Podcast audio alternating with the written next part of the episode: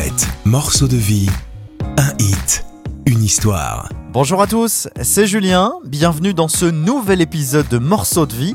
Notre invité, Zazie. Tu vas décider d'acheter euh, des chaussettes parce que tu plus de chaussettes et que tu entends ton titre. Et t'as qu'une envie, c'est de hurler à tout le monde euh, C'est moi les mecs là, c'est moi, tu vois. À l'occasion de sa venue dans nos studios pour la promo de son 11e album, nous avons eu la chance de remonter le temps avec Zazie. Retour en 1995 avec le titre Larsen.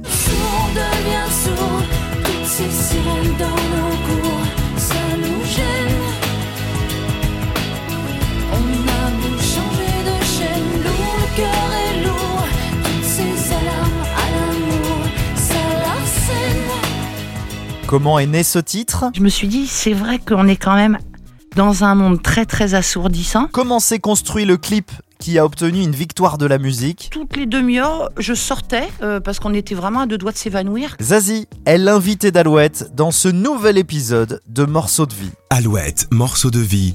Dans chaque épisode, écoutez l'histoire d'un hit. Bonjour Zazie, Bonjour. nous sommes ravis de t'avoir. On remonte le temps, c'est parti? Dac. 19 septembre 1995, sortie de l'Arsène. Il est né comment euh, ce titre Zazie? Euh, J'habitais. En fait, parce qu'il y a toujours, il y a toujours une histoire, tu vois, une réalité de intime. Alors la réalité intime, c'est que j'avais une espèce de location qui était à un carrefour parisien avec un bar qui fermait jamais, qui s'appelle le Tambour, avec les gens euh, bourrés à, n'importe quelle heure, et euh, une caserne de pompiers à gauche et un autre café euh, un peu frime. Voilà. Donc si tu veux, c'était tonitruant. D'où l'idée du Larsen, c'est que euh, c'était compliqué pour dormir. Euh, et je me suis dit, c'est vrai qu'on est quand même dans un monde très très assourdissant. Et puis de là, l'idée de se dire, euh, voilà, quand il y a trop de bruit, en fait, est-ce qu'on écoute vraiment ce qu'on ce qu'on vit, ce qu'on ce qu'on est, ou est-ce qu'on se laisse un peu avoir, un peu happer par ce bruit? Voilà. Et tu as écrit ce titre la nuit, ça, ça te correspond parce que tous tes titres viennent à peu près de la nuit. Tu travailles beaucoup la nuit, hein, c'est ça? Oui, alors ça peut m'arriver de finir un texte le, matin, quand j'ai pas dormi. Mais euh, oui, j'aime bien ce moment où tu es un peu seul et où surtout tu as un peu la liberté de. Il y, a que moi en fait, tu vois. Donc euh, si euh, j'aime pas, bah, je me dis j'aime pas au bout d'une strophe et c'est pas grave, tu vois, je m'en veux pas trop. Donc ouais, j'aime bien, il y a ce côté. Éveillé quand les autres dorment, je sais pas, il y a une espèce de truc C'est quoi? peu- C'est le silence? Bon, on est à l'opposition de l'Arsène là, du coup, hein, mais c'est le silence que t'aimes bien comme ça la nuit quand tu travailles comme ça? Ouais, et puis c'est surtout écouter euh, ce que tu as à l'intérieur. Tu vois, donc euh, c'est pas forcément euh, toujours silencieux. Ça peut m'arriver, tu vois, par exemple, d'avoir une, une playlist de n'importe qui et de et d'écrire dessus euh, sans refaire les paroles de Coldplay ou tu vois de, ou de ou de Radiohead. Mais c'est ouais, c'est un moment d'inspiration, c'est un moment de lâcher prise aussi, un moment de liberté. Hmm. J'aime bien. L'Arsène, cet extrait de l'album Zen, euh, qui est sorti le 7 janvier 95. Euh, gros succès pour cet album. Est-ce que tu te souviens un petit peu comment tu as vécu ça? 500 000 exemplaires vendus. Euh, C'était parti, là, la carrière qui, qui grimpe en flèche, c'est parti. Comment on gère ça? Bah écoute, plutôt bien parce que déjà j'avais pas euh, 15 ans non plus, tu vois, j'avais 28 ans, c'était un extrait de mon deuxième album. Et la chanson, en fait, bizarrement, oui, ça a été un gros succès, mais elle a mis très longtemps à s'installer. C'est-à-dire que j'ai eu aussi, j'ai bénéficié d'une maison de disques qui était un peu têtue et qui, et qui a continué, tu vois, à m'envoyer des trucs et des machins. Et donc, du coup, euh, c'était agréable, ce qui était surtout très, très dingue, parce que ça nous arrive euh, tous à un moment donné. C'est que tu vas décider d'acheter euh, des chaussettes parce que tu plus de chaussettes et que tu entends ton titre. Et tu qu'une envie, c'est de hurler à tout le monde euh, c'est moi les mecs là, c'est moi, tu vois, Euh, parce que c'est quand même assez. Tu le fais pour ça, mais on n'a pas ce recul-là. La musique qu'on fait, c'est pas forcément la musique qu'on écoute. Et là, tu mesures, tu dis ah ouais, c'est pas mal quand même. Comment tu, tu as vécu cette notoriété? Parce que ça, ça bouleverse une vie ou pas? Nous, on s'en rend pas compte. Ça peut être un peu déstabilisant quand tu le fais pas pour ça. Moi, j'aime la musique. Euh, J'étais contente de communiquer, j'avais envie de, de voir les gens, mais je pense pas que je le faisais vraiment pour avoir une espèce de, de reconnaissance ou de célébrité. Donc au début, tu comprends pas. Euh, à l'époque, on était encore au répondeur à cassette. Tu passes de un message à 56 avec des, des amis, euh, des faux amis, un peu comme l'anglais aussi, tu vois. Et tu te dis, ok, alors il va falloir pas être parano, euh, se dire que ces gens-là appellent pourquoi? Pourquoi en fait? Il y a une période comme ça, un peu d'instabilité. Et puis après, il faut accepter aussi les retombées un peu nucléaires de ce métier. C'est pas forcément le meilleur côté pour moi, parce que j'aime aussi euh, mon intimité. Mais je pense que après, tu récoltes ce que tu sèmes. C'est-à-dire que si euh, je me trimballe dans la rue avec des lunettes de soleil à minuit, forcément, ça va créer aussi un besoin qui fait que, que tu crées aussi beaucoup plus de gens autour de toi. Si tu fais tes courses euh, pas maquillée, euh, tu vois, au, au franc prix du coin, eh ben c'est différent. Les gens t'embêtent pas parce qu'ils se disent bon bah finalement elle est comme tout le monde, elle a une tête de rien le matin, quoi, donc ça va. Et à l'époque, il n'y avait pas les réseaux sociaux. Non, ça, ça m'allait très bien. hein. Les réseaux sociaux, j'y vais euh, avec parcimonie. Évidemment, il y a tout un tas de, trucs, de machins, de, Facebook, etc., qui sont professionnels, je dirais.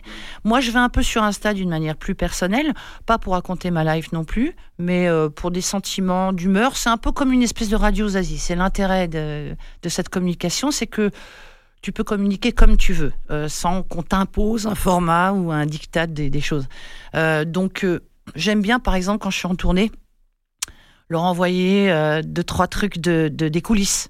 Parce que euh, c'est aussi une manière qu'ils comprennent aussi qu'on a le track ou qu'on s'amuse bien. Euh, ça, ça, ça, ça dit, ça développe un peu ce qui se passe, qui peut se passer pendant les concerts.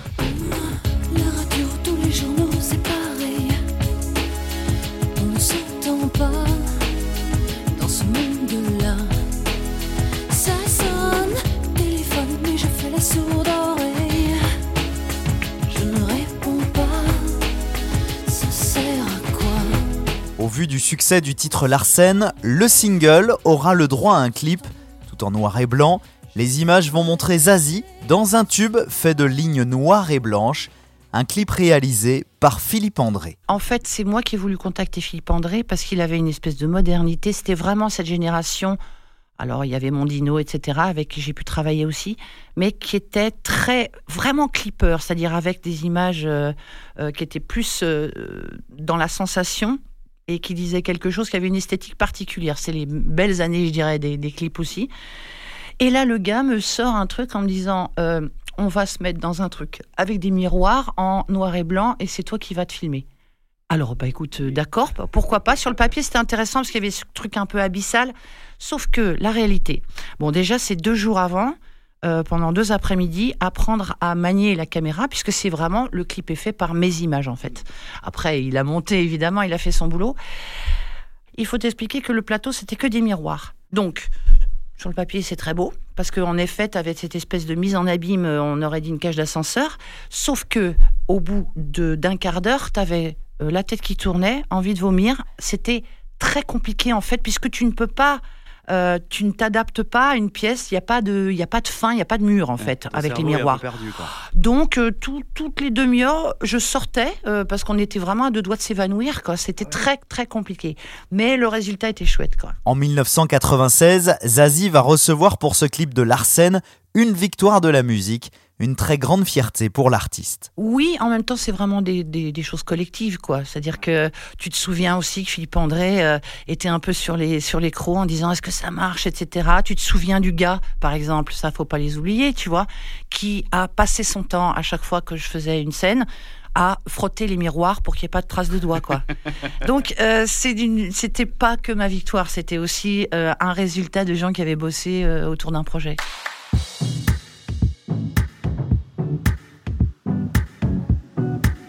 Depuis cet album Zen, Zazie a sorti 14 projets. Album studio, album live, compilation.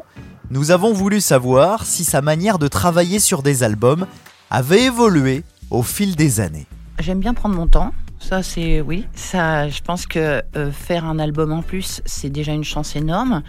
Euh, donc, il faut aussi s'octroyer une part de liberté en disant qu'est-ce que j'ai envie de dire maintenant, mais aussi j'ai la chance de pouvoir m'octroyer une part de temps. Et même si ça peut être un peu pénible pour le public qui se dit bon bah elle est gentille là, mais qu'est-ce qu'elle fout? En fait, je travaille, mais j'essaye de travailler à explorer des zones où je suis peut-être pas encore allée, ou des zones que j'aime bien. Euh, Voilà, en ce moment j'aime bien tout ce qui est euh, techno, etc. Machin. Donc j'essaye d'aller un peu plus loin là-dedans. Euh, ça prend du temps en fait de faire, je pense, les choses bien.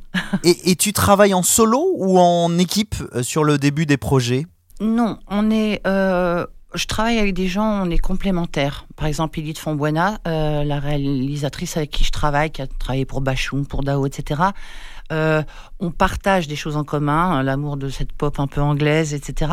Mais euh, donc sur le travail, on est vraiment dans la complémentarité. Après, sur le final cut, bien sûr c'est moi parce que c'est moi qui devais devoir le défendre. Donc de temps en temps, on peut avoir des avis différents, mais c'est toujours intéressant d'écouter aussi euh, les gens à qui on, en qui on a confiance. C'est facile de se dire les choses aussi? Oui, parce qu'en fait, c'est pas, tu peux pas argumenter. C'est j'aime ou j'aime pas. Donc c'est en même temps très injuste parfois parce que tu peux avoir des gens qui te proposent un arrangement sublime où tu t'écoutes, tu dis oh, c'est génial et puis après tu dis euh, oui mais non parce que ça t'a changé l'ADN de la chanson. Tu vois, il vaut mieux euh, avoir une chanson qui sera peut-être moins bien faite mais qui va te correspondre parce que c'est toi qui vas la défendre et puis c'est ton ADN. Après, je fais pas partie de ces artistes qui ont du mal à finir les choses. Je pense que il faut accepter avec humilité que quand tu arrêtes une chanson, tu dis OK, là on arrête de travailler dessus, tu pourrais travailler à vie sur le même titre. On sait qu'elle aura une autre vie sur scène, qu'on va pouvoir aussi l'updater, l'améliorer, voire faire un remix ou, s'amuser avec. Mais je pense qu'il faut savoir aussi humblement arrêter à une époque en disant bah voilà le fruit de mon travail tel jour quoi. J'ai perdu le sommeil, mais t'inquiète.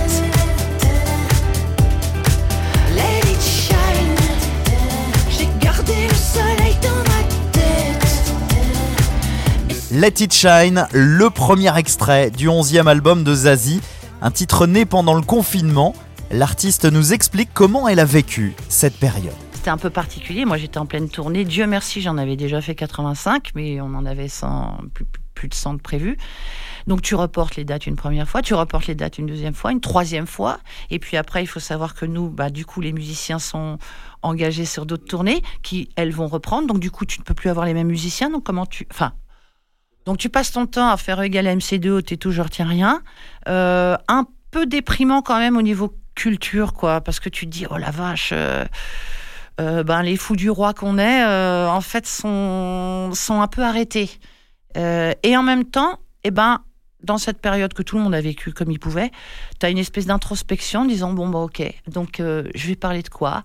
Euh, Essayer de faire un album qui soit pas trop post-traumatique, euh, surfer sur euh, ce qui nous est arrivé tous comme réalité en se disant tiens, vas-y, on, on vise la lumière et, et un truc aussi où, bah, tiens, raison de plus pour, euh, pour faire la fête et puis pour s'amuser et puis se, se rappeler des belles choses, quoi. Et sans le confinement, il n'y aurait pas eu Let It Shine. Donc on va rester positif. Exactement.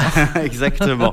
Comment t'es là en ce moment? Il y a beaucoup de stress. Est-ce que Zazie est une grande stressée au quotidien? Non. Est-ce que tu dis ça va rouler, tranquille? Non, je pense que plus tu travailles et plus tu passes de temps à peaufiner les choses et moins tu es stressé parce qu'au moins tu sais que tu as fait ton travail. Après, il plaît ou il plaît pas et c'est la grande inconnue de notre métier et c'est aussi ce qui est fantastique. Si à chaque fois que tu fais une chanson, tu dis c'est un tube, je vais faire un tube, je vais viser le tube, là tu, tu, tu, tu vas dans le mur, mais c'est sûr. Après, il y a toujours des chansons, en général, elles sont compliquées à faire dans l'album, où tu te dis, Hum, là, il y a quand même un truc où même si je la réécoute 12 703 fois, elle me fait toujours un peu plaisir. Tu t'en lasses moins, quoi. Et puis bon, ça reste des chansons, quoi. C'est des mouvements d'humeur, c'est des, des, des moments d'humeur, donc il faut accepter aussi euh, très gentiment euh, un peu de légèreté, tu vois, là-dedans. Mais euh, la base, c'est le travail. Après, ça nous appartient pas. C'est un peu comme une mère qui emmène son enfant euh, à la première fois qu'elle l'emmène à l'école. Soit tu es triste en te disant, ben la vache, euh, j'ai pas envie de m'en séparer.